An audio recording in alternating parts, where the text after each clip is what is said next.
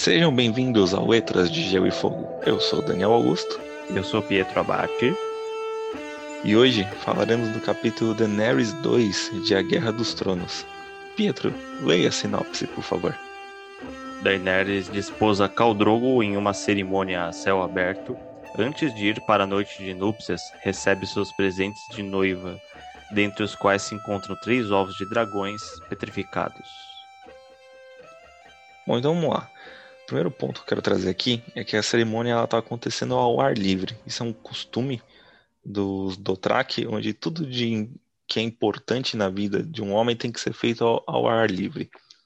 É, e o capítulo já se inicia no meio dessa cerimônia.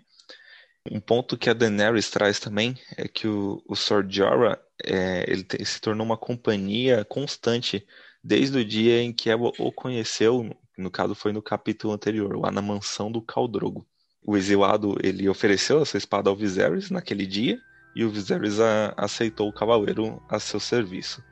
Aí volta um pouco na história, né? Ela lembra em dias anteriores onde o Sr. Jorah, o Illyrio, o Viserys estão conversando e aí o Jorah sugere que a princesa, no caso ela, case o quanto antes, pois o Calazar está próximo à cidade, está deixando todo mundo ali da cidade de Pentos, inclusive os magísteres também, mais apreensivos. Que o Calazar do Drogo ele tem ali cerca de 40 mil guerreiros, é, é gente pra caramba ao redor da cidade, né? Isso, e Calazars até agora não foi explicado o que significa a palavra, mas pelo contexto pode-se entender que é todo povo que segue um determinado Cal. Nesse caso a gente está falando do Calazar de Cal Drogo, e além dos 40 mil guerreiros do Traques que você citou, Daniel, também há um número incontável de mulheres, crianças e escravos. Então, uma verdadeira ordem que acompanha esse cal. A gente pode fazer um paralelo com um pequeno rei, por que não? É, mas levando em conta que aqui trata-se de um povo nômade. Exato. Se tem 40 mil guerreiros, que seria, entre essas, talvez a minoria, a gente pode dizer aí que o Calazar tem mais de 100 mil pessoas, facilmente. É bem provável. Uhum. Bom, aí, ah, como eu disse anteriormente, a Daenerys tem esse flashback deles conversando e logo em seguida lembra que quando ela foi dormir ela teve um pesadelo. E nesse pesadelo, é, o Viserys voltava a agredi-la como ele já havia feito anteriormente na, na sua vida, a ponto de até de fazê-la sangrar. E ficava furioso, dizia que ela acordou o dragão, é, inclusive, ele vira um dragão nesse sonho dela. E foi narrado que esse foi o momento em que ela teve mais medo em sua vida, até o dia do casamento. Esse até o dia do casamento é uma perfeita transição para o próximo tema, que na verdade é a retomada do início da primeira frase do capítulo, que é Targaryen desposou Khal Drogo com medo e um esplendor bárbaro num descampado para lá das muralhas de Pentos. Sobre essa passagem de tempo, começa no presente, desposou o Cadrou com medo e revela que o povo de Pentos estava ansioso com os milhares de Dothraques que acampavam fora de suas muralhas. E emenda com um diálogo. Meus colegas magísteres duplicaram o tamanho da guarda da cidade, informou Ilírio certa noite. Esse diálogo vai se desenrolando ali à mesa, estão fazendo uma refeição. Após essa conversa, emenda com o sonho que a Dani teve naquela noite, naquela noite faz uma referência aos diálogos à mesa. Então, logo depois, a cerimônia iniciou-se de madrugada e prosseguiu até o crepúsculo, que é o tempo presente. Então, fecha-se esse loop. Então, fazendo só uma retrospectiva, começa no tempo presente, há uma conversa à mesa envolvendo o Viserys, o Magister Ilírio, Mormont, e a Daniela está mais como espectadora ali. Passa para o momento em que ela tem esse sonho naquela noite das conversas à mesa e aí volta para o tempo presente, que é a cerimônia de núpcias com Caldrogo. Isso mesmo, Pi. E a gente vê que isso é um recurso bem reincidente do Martin. São vários capítulos até agora que tem essa estrutura. Ele começa no presente, ele narra um pontinho ou outro do passado e segue para o presente novamente. Eu acho que isso é, é uma maneira muito boa do autor focar só naquilo que é importante, só naquilo que é relevante ele vai dando essas pitadinhas pra gente dosada perfeitamente. Então aí ele não fica escravo de uma narrativa linear que acaba limitando e obrigando ele a retratar todos os momentos da história, de repente uma viagem, os percalços dessa viagem e outros detalhes irrelevantes, ele simplesmente ele tem uma maneira de manejar é, essas informações e apenas nos contar aquilo que realmente é importante para a história. Eu acho que agora é válido a gente trazer um pouco de todos os costumes dos tracks que são apresentados nesse capítulo, que não são poucos e também não são todos, tá? A gente vai acompanhar esse Calazar do Caldrogo por um bom tempo, a gente vai aprender bastante sobre essa cultura dos Dothraki, mas esse capítulo já traz muita coisa pra gente. Vamos citá-las aqui. A primeira é aquilo que eu já citei no início do podcast sobre aquilo que é importante deve ser feito em céu aberto. É um costume que ele tem. Nesse caso do casamento, por exemplo, o casamento poderia acontecer na mansão do Caldrogo, poderia acontecer nesse ambiente fechado, mas pelo costume deles, todos deslocaram-se para fora, até para o Calazar todo poder participar também. Uma outra curiosidade que também é narrado no capítulo, que a cerimônia começou ao amanhecer e durou o dia inteiro, já está começando a anoitecer e a cerimônia ainda está rolando. Isso. E aí foi montada uma espécie de estrado, na verdade é um monte de terra elevada, no qual no alto ficava Dani e o Cal. Abaixo de ambos encontravam-se os companheiros de sangue do Cal, e na frente deles estava o Magister Ilírio, Viserys e Sortiorá, local que era considerado de grande honra, mas não agradava Viserys.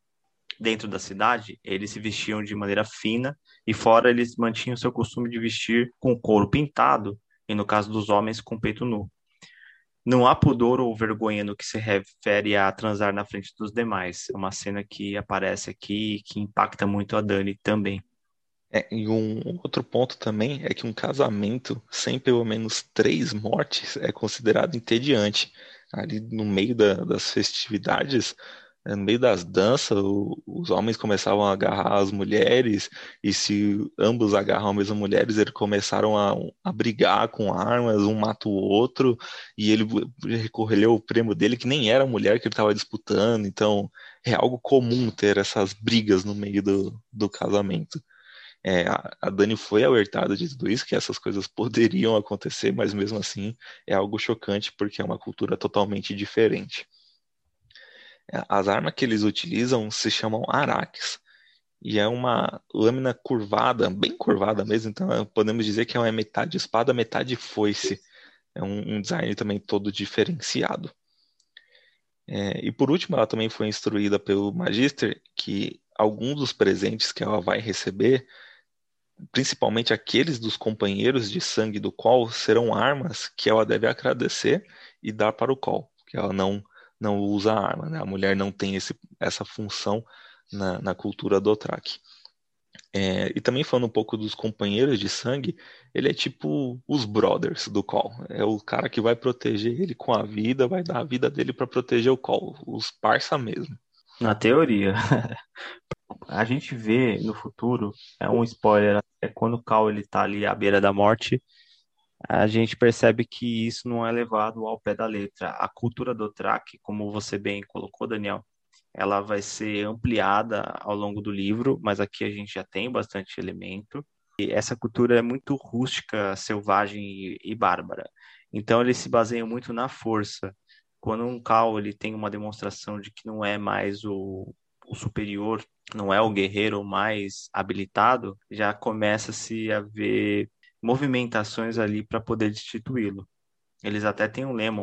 É um cal que não cavalga, seu cavalo não é nenhum cal. Aí vamos para a parte então em que a Daenerys começa a receber seus presentes, né, os presentes de noiva. É, o Viserys, custeado pelo Ilírio, claro que o Viserys não tem posse nenhuma, ele dá a Dani três aias, a Irri, a Jik e a Doreia. E elas foram escolhidas a dedo, cada uma já com uma função do, do que ensinar a Dani. A Irri vai ensiná-la a cavalgar, a Jiki vai ensiná-la a língua do Traque, e a Doreia, que é uma lisena, ela vai ensiná-las as artes femininas do amor. O Sor Jorah, ele dá livros e histórias de canções de Westeros escritos na língua comum. Os companheiros de sangue do Drogo lhe dão um chicote com empunhadura de prata, um araque com inscrições gravadas em ouro e um arco de curvatura dupla de osso de dragão, três armas excepcionais. E o Ilírio, por sua vez, ele dá um baú que vários criados estão trazendo esse baú de tão grande que ele é, com várias peças de seda sobre as quais encontravam-se três ovos de dragões petrificados. E os ovos tinham uma beleza tão grande que Dani achava que foram feitos de porcelana desenhada, mas eram mais pesados que isso. Por último, o noivo Caldrogo lhe dá uma égua prateada, com a qual Dani dá uma pequena cavalgada antes de partirem para a noite de núpcias. Ela fica super animada nesse, nessa cavalgada com a, com a égua. Ela até tinha um pouco de receio, porque assim, ela, ela narra que ela mais andou de navio do que de cavalo na vida. Então ela não, não saberia se ela cavalgaria tão bem. Mas a, a égua era super mansa, conseguiu ser conduzida bem, bem facilmente. Ela até, como posso dizer, ela se se alegra, começa a correr com o cavalo, pula por cima da fogueira. Ela até pede pro Ilírio agradecer o Drogo em, em, é, dizendo que ele lhe deu o vento. E isso é muito interessante porque ao longo de todas as cerimônias de núpcias, o Caldrogo ele se mantinha frio, impassível, com aquele seu rosto que não expressava nenhuma ternura. E nesse momento ele dá um risinho para Daenerys e é a primeira interação que ela tem com ele.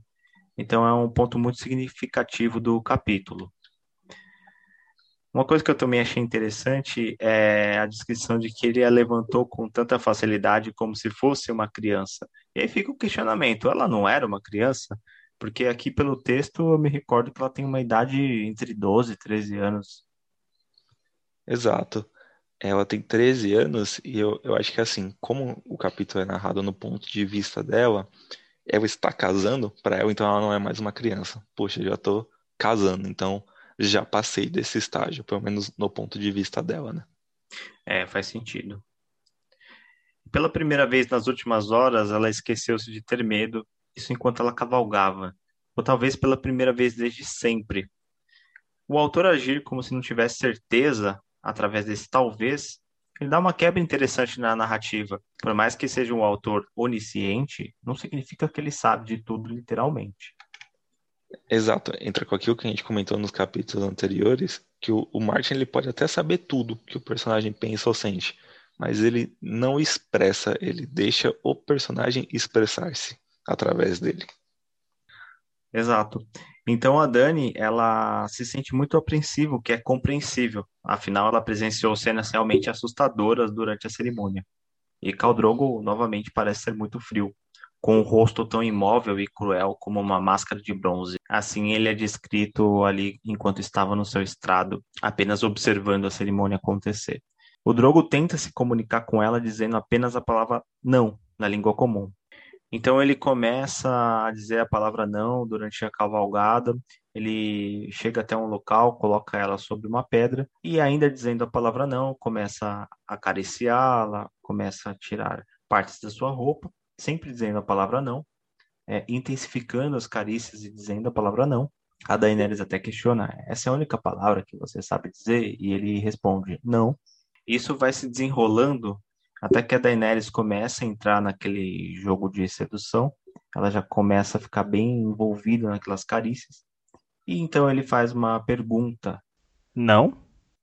E a Daenerys ela compreende pela própria entonação que aquilo era uma pergunta. E aí dá a entender que eles vão partir para consumação do casamento, com a aceitação de Daenerys. Vamos agora ao quadro tiradas. Essa vez foi um capítulo bem, bem tranquilinho, não tem muitas tiradas, é mais cerimônias mesmo dos Dothraki, apresentando toda essa cultura. Só tem um, uma do Viserys no Sword Jorah, quando ele tá no flashback da Daenerys, né, que eles estão conversando lá no jantar, o Sword Jorah diz ao Viserys: Aconselho a ser paciente, vossa graça. Os Dothraki cumprem com palavra dada, mas fazem as coisas a seu próprio ritmo. Um homem inferior pode suplicar favor ao Cal, mas nunca deve a presunção de censurá-lo. Viserys eriçou-se. Cuidado com a língua, Mormont, ou ainda acabar por ficar sem ela. Não sou nenhum homem inferior.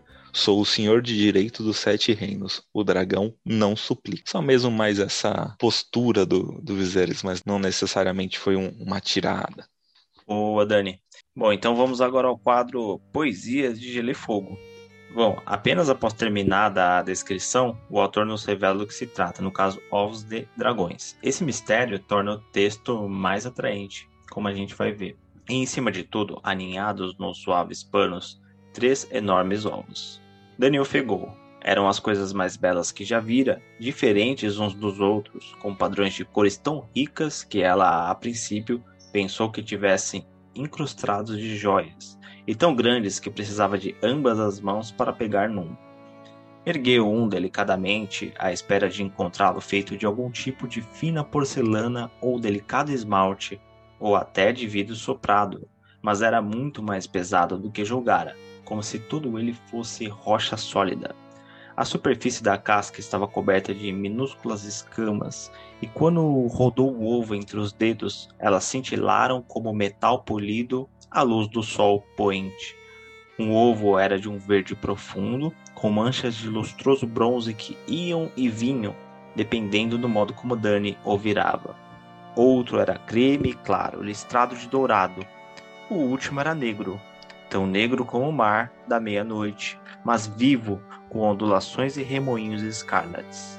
O que são? perguntou com a voz baixa e maravilhada. Ovos de dragão, vindos das terras das sombras para lá de Ashai, disse Magistre Ilírio. Então é sempre bom deixar a expectativa crescer e adiar o quanto possível a revelação em si, que aqui no caso fala sobre os ovos de dragão. Teve uma descrição bem ampla, é somente quando a Dani pergunta e o Magister Ilírio responde, nos informa que se trata de ovos de dragão. Nós, que somos leitores de fantasia, já estamos acostumados quando vemos uma descrição dessa, pô, só pode ser dragão. Não seria um ovo de avestruz, lagarto ou galinha ou algo do tipo. Não faria sentido. Existem ovos de uma infinidade de espécies, mas aqui ficaria claro que, que se trata de um dragão. De qualquer forma, é um exemplo que eu queria trazer aqui para mostrar que você dizer a informação logo de, de, cara pode acabar tirando a graça da coisa. Faz sentido, então, a gente manter esse mistério. Afinal de contas, é, leitura trata-se de magnetismo, de deixar o leitor imerso, querendo sempre ler a próxima página e a próxima. George Martin faz isso aí com primazia. Bom, e até agora no livro não houve muitas palavras difíceis, mas esse capítulo tem. Sicário, é alguém sedento de sangue, sanguinário, sangue sedento, cruel. Lânguida, sem vigor, força ou energia, próprio do que está doente, em que há morbidez, mórbido. Talude pode ser definido como uma superfície inclinada que delimita um maciço terroso ou rochoso. Ou seja, a gente pode entender como um talude, qualquer tipo de terreno natural, artificial ou inclinado. Nesse caso, ele está se referindo ao estrado, que aqui é um monte de terra elevada, no qual, no alto, ficava Dani e o Cal. Isso porque, segundo a cultura do Track, eles fazem tudo descampado, tudo a céu aberto. Então, eles também improvisam o estrado ali com os materiais que eles têm à disposição. E o estrado em si é uma estrutura plana, em geral de madeira, que se assemelha a um palanque baixo, construído acima do nível do chão, para que, ao formar um piso mais elevado, ponha em destaque pessoa ou coisa. E poleina, que é uma peça geralmente de lã que se usa por cima do sapato, cobrindo o peito do pé. Então a gente tem uma, duas, três, quatro palavras diferentes aí. Estrado é um pouco comum para leituras de fantasia, uma vez que os senhores, os, os reis, eles sempre se posicionam. Então acho que a gente tem uma certa familiaridade com o estrado, não é mesmo, Daniel? Sim, sim, essa palavra já surgiu até no capítulo do John, se não me engano, quando o, a, comiss, a comitiva real está entrando no salão de Winterfell e vão se posicionar-se ao estrado. É verdade, bem lembrado. E desse capítulo, Daniel, o que, que você achou dele? Qual é a nota que você pode atribuir? Cara, eu daria ali de 9 para cima. É um capítulo muito bom como eu já adiantei, ele traz muito da cultura do Track, a qual ainda vai continuar sendo explorada ao longo do livro. É, é o segundo capítulo da Daenerys apenas, já já está começando de fato o enredo dela, né? Porque o primeiro foi muito introdutório, então aqui está começando o, o enredo dela. E assim, a gente vai ver as consequências que isso traz para o povo de Westeros. Porque até então o Viserys é o o rei herdeiro, pelo menos na mente dele, né? E agora ele casou a irmã com um bárbaro que tem um calazar de 100 mil homens. É gente pra caramba. Isso é o suficiente para tomar o Westeros, tranquilamente. A gente levar em consideração que o, o, os exércitos da, das regiões têm ali 20, 30, talvez no máximo 40 mil guerreiros, e ele tem 100 mil, é, realmente é um número assustador. Ele cria até uma expectativa no sentido de realmente vai haver uma invasão do Viserys, a Daenerys, com o exército de Khal Drogo a Westeros. E então a gente remonta aos capítulos anteriores que o rei Robert foi visitar Eddard Stark, fazendo pedido para que ele vá para Porto Real e que o assessore com as questões de governo para que seja o seu braço direito, suscita os tempos de rebelião no qual Robert e Ned Stark lutaram lado a lado. Será que isso vai se repetir? É, aí não para conter uma rebelião, mas sim uma invasão de estrangeiros muito perigosa, com um povo bárbaro, selvagem, que tem a capacidade de causar grandes estragos ali em Westeros, e tanto para a família de Ned Stark quanto para a família de Robert, principalmente Robert, que vive muito mais perto ali do perigo, uma vez que o norte ele é remoto, é um local de difícil acesso e, estariam ali até mais protegidos, porém seus filhos estão em Porto Real. Pode haver então esse embate, essa guerra que vai ali pegar todos esses personagens e colocá-los nessa situação de perigo, é um ponto de vista que, como a gente já leu o livro, já assistiu a série, hum, a gente sabe que isso não vai acontecer de fato. Mas, de qualquer forma, o livro trouxe, sim, essa possibilidade. Nos próximos capítulos, isso vai ser discutido mais a fundo sobre realmente o poder que essa ameaça tem ao reino, né? Exato, há várias tensões acontecendo. A primeira envolve a muralha, os habitantes de Paralá da muralha, que são selvagens, e também aquelas criaturas que apareceram para os patrulheiros. Há também a própria possibilidade de uma guerra se formar caso descubram que o Bran foi empurrado por Jaime Lannister. Há a possibilidade de guerra caso Robert Baratheon descubra que está havendo uma traição de Cersei junto com o Jaime. E aqui fica muito claro também a ameaça dos Dothraki e do próprio Viserys, da casa Targaryen, de tentar reclamar novamente o Trono de Ferro e aí levar um exército para Westeros e Porto Real ser assolado pela guerra, ali junto com Eddard Stark, seus filhos e todos os personagens que estão em Porto Real, uma vez que o norte está mais afastado e, por sua vez, mais isento da guerra, um pouco mais protegido desses rumores de guerra. E vamos ver também, né, o que, que vai acontecer com esses ovos de dragões. Afinal, eles estão petrificados. Mas será que surgirão dragões? Exato, a casa Targaryen já tem um histórico de envolvimento com dragões, né? E também a Daenerys nesse capítulo teve um sonho com o dragão. Antes de receber os ovos, né? Antes de receber os ovos, exato. Então também é outra coisa que pode eclodir, né? Não somente a guerra, mas aí literalmente os dragões, que é sinônimo de guerra. Eles sempre foram utilizados em, em Westeros como uma arma. A gente fazer um retrospecto, nunca um dragão foi colocado para finalidades pacíficas. Então a Guerra dos Tronos começa a fazer mais sentido. As conjunturas se encaminham para o título do livro. Bom, é isso. Espero que tenham gostado. Sigam a gente nas nossas redes sociais augusto com dois t's ponto Daniel arroba pietro ponto abate luiz e o site letrasdegelefogo.com